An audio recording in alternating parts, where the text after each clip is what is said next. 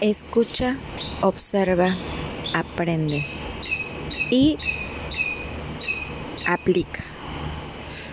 Son cuatro cosas que cuando sientes alguna frustración por no saber hacer algo, lo primero que te piden es observa, escucha, aprende y aplica.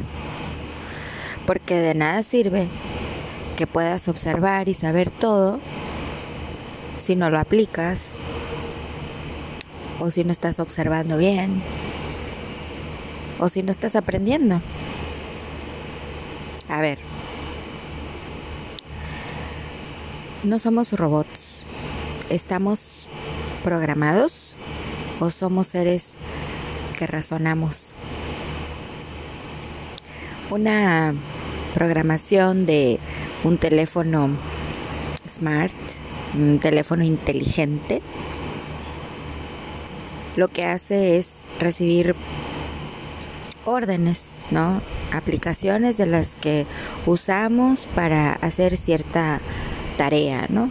Comunicarnos, eh, perder el tiempo en las redes sociales, ¿no? Sin embargo, aplicándolo al día a día, en tu trabajo, en tu casa o donde quiera que estés o lo que estés haciendo, todo ha sido bajo la influencia de prueba y error. Porque no somos unos seres programados. Sí, la ciencia dice que nosotros tenemos un ADN y que en ese ADN tenemos una programación. Pero ¿qué crees? Es única. Un teléfono inteligente, una computadora o lo que quieras, te va a durar cierto tiempo. Nuestra vida depende de nosotros. Porque ese teléfono puede ser reemplazable por uno más sofisticado y más avanzado. Pero tú, yo, somos irreemplazables. No nos desprogramamos. Al contrario, nos volvemos a reprogramar. Sí, conforme pasan los años, vamos entrando en la madurez y vamos, se van asomando las canitas, las arrugas, ¿no? Ya no tienes la misma fuerza. Me encanta escuchar a los que somos treintones de que, nah, ya no aguanto la cruda. ya no aguanto, ya no aguanto. Como antes, quisiera tener 20, ¿no? Para poder aguantar una cruda. Pues ya no tomes. O mídete. Porque ahora te reprogramaste y ahora tienes otra conciencia y ahora tienes otra vista. Otra vista del mundo, otra vista de lo que haces, otra vista de lo que vives porque estás observando, porque estás aprendiendo. Pero lo más importante es que lo apliques en tu vida, porque si no de nada sirve que reprogrames, si vas a caer en lo mismo. Hace tiempo estaba dando coach a una niña de en una empresa porque tenía muchos, muchos problemas con sus compañeros de trabajo. Y mm, la mayoría era como que, ¿va a venir ella para trabajar? Sí, sufrían porque estaba ella en turno.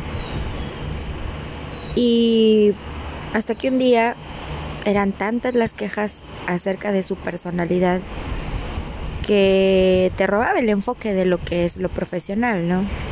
Yo a lo mejor a ti te ha pasado que lamentablemente tus problemas personales pues no las puedes hacer a un lado aunque estés en el trabajo, en la escuela o donde quiera que estés.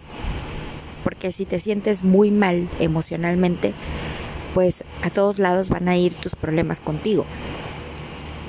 El tema es con la actitud con la que tú los confrontas, ¿no?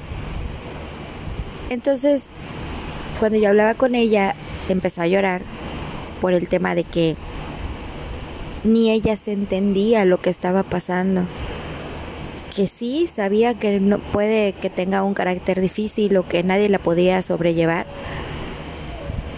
Pero en realidad ella había cosas que no podía dominar y no era un juego, no era no era por hacerle la vida imposible a los demás ni ni por hacerles un, algún daño, ¿no? O ella misma, sino porque simple y sencillamente no entendía lo que le pasaba. Entonces, cuando una persona cae en esa desesperación, está totalmente bloqueada. Primero, se nota porque quizá está de malas todo el tiempo, después está de muy de buenas, después está callada, después está muy alegre. Y a veces esas personas que van, vienen, que son volubles o que tienen este tipo de problema, también te cansa emocionalmente a ti. Quien recibes es el mensaje, ¿no? ¿Por qué? Porque el ambiente se empieza a hacer un poco pesado. Y no estoy hablando de energías ni nada de esas cosas, no, estoy hablando de una situación que puede afectar desde la persona que se siente así hasta los que son sus compañeros o quienes te rodean en ese momento. Es más, está en la familia. No es necesario hablar del trabajo solamente o de la escuela. También en la familia. En la familia a veces hasta ya está la confianza, ¿no? De que dices, ay, ni le hables porque está en sus días, ¿no? ya vamos a empezar. Y te ignoran completamente. O te dicen, a ver, ¿qué está pasando? Cuenta. Porque sí, porque a veces nos sentimos ahogados, porque a veces no sabemos cómo reprogramarnos. Sabemos lo que tenemos que hacer, sabemos que tenemos que aplicar nuevas cosas, pero no lo hacemos. Y lo peor, que alguien más venga y te lo diga, eso es como dame el tiro de gracia. Porque vienes a mí y me dices, es que tus compañeros, es que todo el mundo se queja, es que... Y cada vez te va llevando al límite de la autodestrucción. En vez de reprogramarte para pensar que es algo positivo, te autodestruyes y te autocastigas y empiezas a decirte cosas negativas y entonces vienen los pensamientos negativos, entonces vienen la gente eh, que te viene a la cabeza y dices, no, es que ¿por qué no me lo dijo desde un principio? ¿O por qué eh, tengo que pasar por todo esto si pudimos haberlo evitado? ¿Por qué no me dijeron? ¿No? Y entonces empezamos a resistirnos te resistes a cambiar, te resistes a aceptar, te resistes a que estás pasando por una situación de la cual no pediste y te resistes. Entonces, ¿qué te gustaría que pasara alrededor? ¿Que todos te señalaran? ¿O tomar la postura de, ay, a mí me vale madre? Que digan y que hagan lo que quieran. O puedes estar en una situación de observar, escuchar, aprender y aplicar. Porque para eso se necesita humildad y para eso se necesita ser agradecido. Porque una persona te puede poner atención una vez, quizá dos. Pero si no hay ningún lazo directo, ni de cariño, ni de admiración, ni de respeto, ni de nada, las personas también existen. Hay personas que son crueles y que no te van a ayudar y que no te van a decir nada y que no te van a, a señalar en donde te estás equivocando. Porque si te lo señalan y si te lo dicen, es porque ven algo en ti. Porque de forma desinteresada tratan de aportarte algo. Y si te están aportando algo, es para ser mejor. Porque la persona que es cruel y que no te va a decir nada, simple y sencillamente va a dejar que te sigas equivocando. Entonces, vamos a ser agradecidos con aquellos que se toman dos minutos de su tiempo para decirnos en qué estamos fallando o en qué podemos mejorar o cómo podemos reprogramarnos. Pero para ir más hacia adelante, para, para salir ¿no? de, de lo mismo. A ver, si hay un trabajo que tú estás realizando y te gusta mucho y crees que no eres suficiente, pues primero tienes que quitarte el no soy suficiente por el soy suficiente soy inteligente, soy una persona pensante, soy razonable. Hace, hazte esas declaraciones, pero bien firmes. Yo puedo, soy útil, soy abundante, soy imán de oportunidades. Y ve por ello. Te va a servir mucho observar, escuchar, aprender, aplicar. Porque eres un ser humano y te puedes equivocar, pero también lo puedes corregir. A ver, no es que ya te equivocaste y eres la peor persona del mundo y nunca vas a poder volver a hacer algo bueno. No, lo puedes corregir.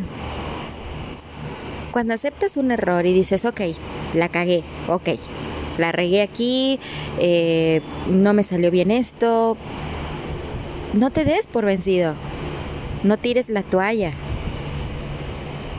Mejor fíjate bien cómo lo puedes corregir, cómo lo puedes lograr de una u otra forma.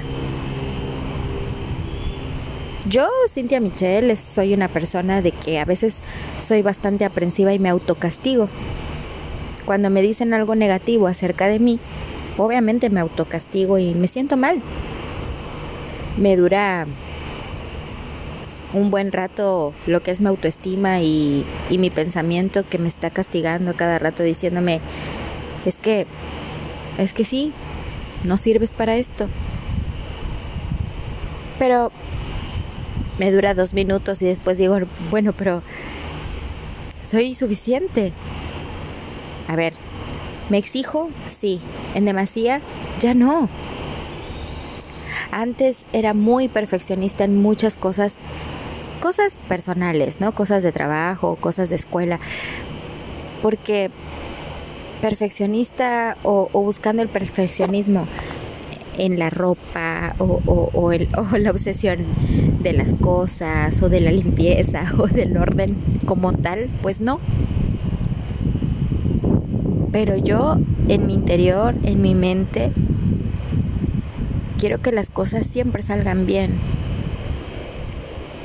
Y controlo, ¿no? Antes era una controladora compulsiva y entonces controlaba todo movimiento, todo, todo, todo, todo control. Y la vida me enseñó que no todo es control, que me puedo equivocar, que se vale fallar, pero también me da la oportunidad de corregirlo, de volver a empezar, de iniciar de cero, dejar el pasado atrás, impulsarme para un futuro viviendo mi presente.